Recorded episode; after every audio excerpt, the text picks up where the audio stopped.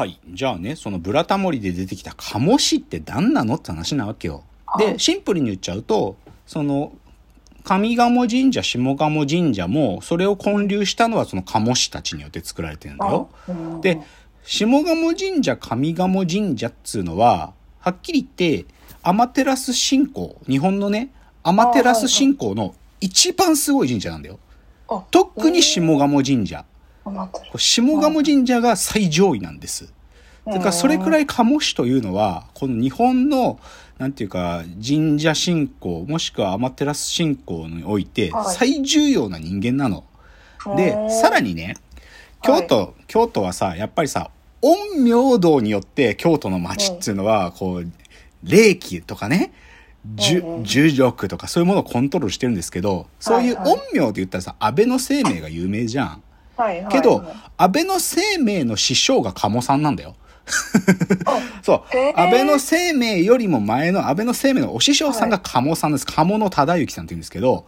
だから鴨氏っつうのはもうね、これね、あんまり知られてません。知られてませんが、うんもう鴨さんっていうのは京都にとっても超大重要人物というか、日本にとって大重要人物なんですよ。鴨さん、鴨氏という皇族は。なのでね、でも正直この前のブラタモリはそこの部分ね、でもね、これね、あまりに入りすぎると、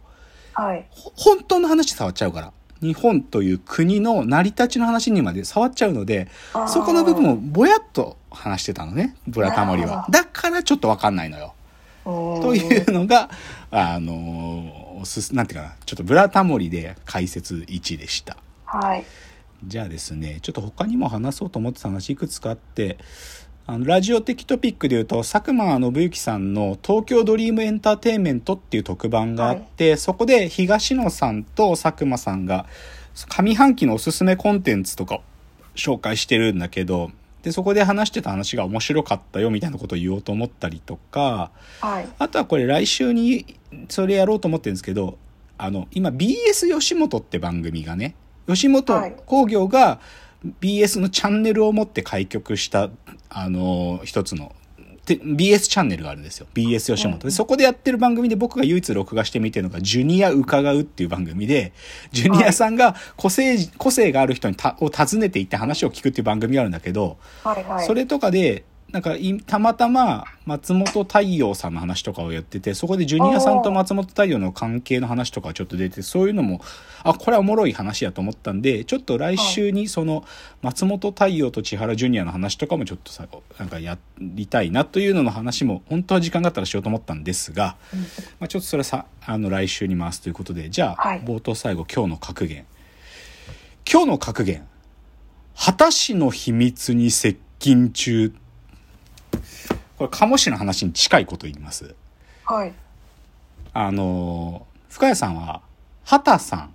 畑、はい。あの、真の始皇帝の真という字を書いて、畑と読む、畑さんのこと知ってますか？知らないです。この畑畑氏。まあ、し、畑氏。畑氏。畑さんって、鴨さんと同等にすごいんだよ。へえあのですね。はいまあ、ちょっとタブラタモリで、鴨さんの話が出たんで、畑さんの話もちょっとしときますけどね。はいはい畑さんっていうのは、あのー、百済の方から来た渡来人の人たちなんですよ。もともとあは。ーなんですけど、はいはい畑さんは、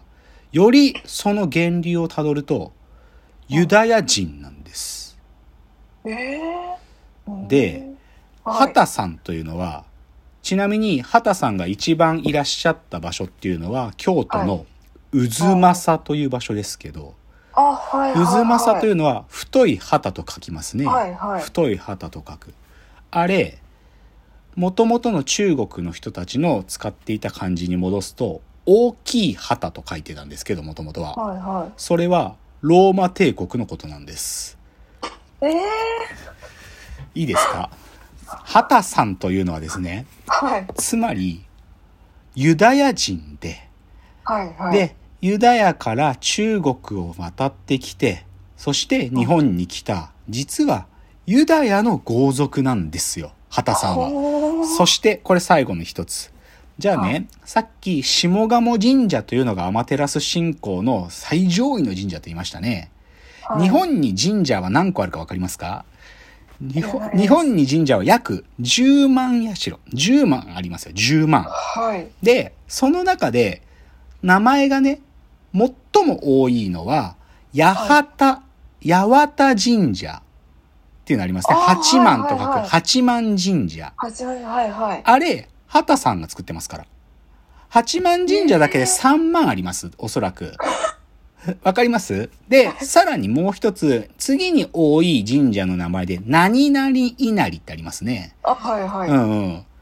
で、この何々稲荷も畑さんが作ってるんです。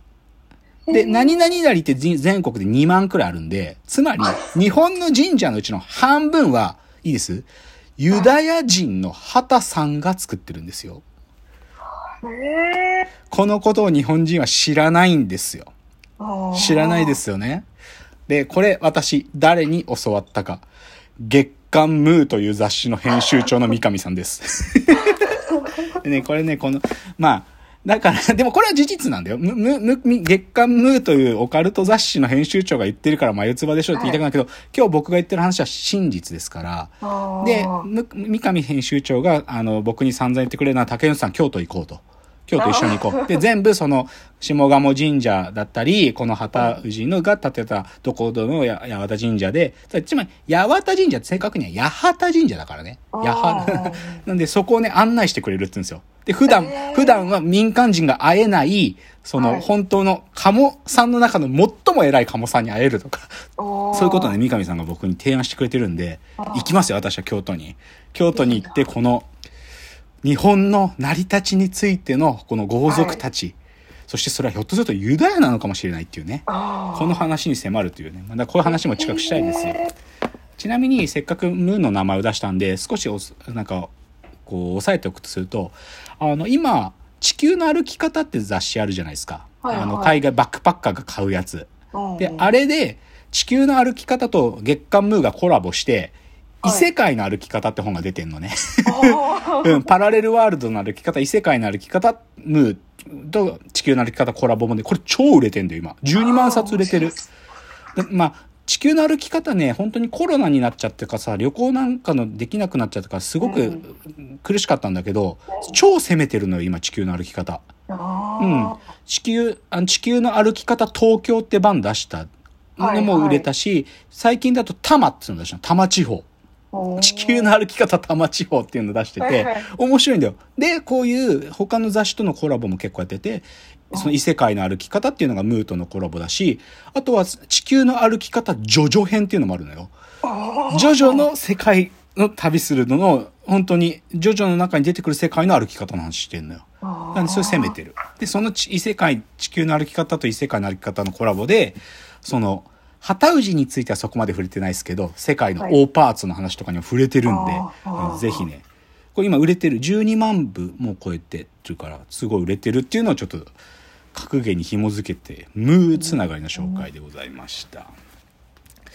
じゃあ冒頭この辺でコーナー参りましょう。えーロフトプラスワンへの道。えーこのコーナーはサブカルリテラシー、サブカル知識の低い株式会社私は社員に竹之内がサブカル魂を注入し、いつの日かロフトプラスワンでのイベントに呼ばれる存在にまで自分たちを高めていこうという意識向上コーナーです。じゃあ今日のテーマ発表します。今日のテーマ、AI スペシャル、ハイデガーとクオリアと存在論。ちょっと今日マジ系なやつやろうかなって気してね。はいで、ちょっとね、台本も、だからそういう意味で台本細かくっていうよりか、ちょっと別の文献を使いながらやるんで、ただね、きっかけあるんですよ。ちょっとこのチャプターできっかけまで話し切りたいけど、はいあのね、Google のエンジニアのニュースが、今日6月23だから10日ぐらい前に、あの、はいちょっと世界的な記事で出ててね、あある Google のエンジニアで言語系のモデルを作ってるエンジニアが、はい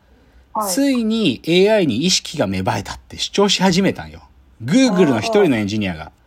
で、なんだけど、それ言い出したあるそのエンジニアが、ちょっとあまりに突飛なこと言ってるからっつって、今その人 Google から、給与付きの出勤停止命令受けてんのよ。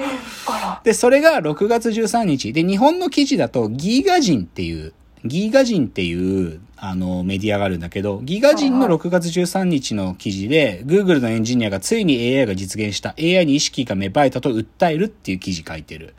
で、そ、で、それが第一報で、で、その翌日同じのギガ人でさらにまとめ記事で第二報が出たのが、はい。Google の AI が感情や知性を獲得したというエンジニアの指摘は間違っていると専門家から批判が殺到っていう記事が出たの。えー。で、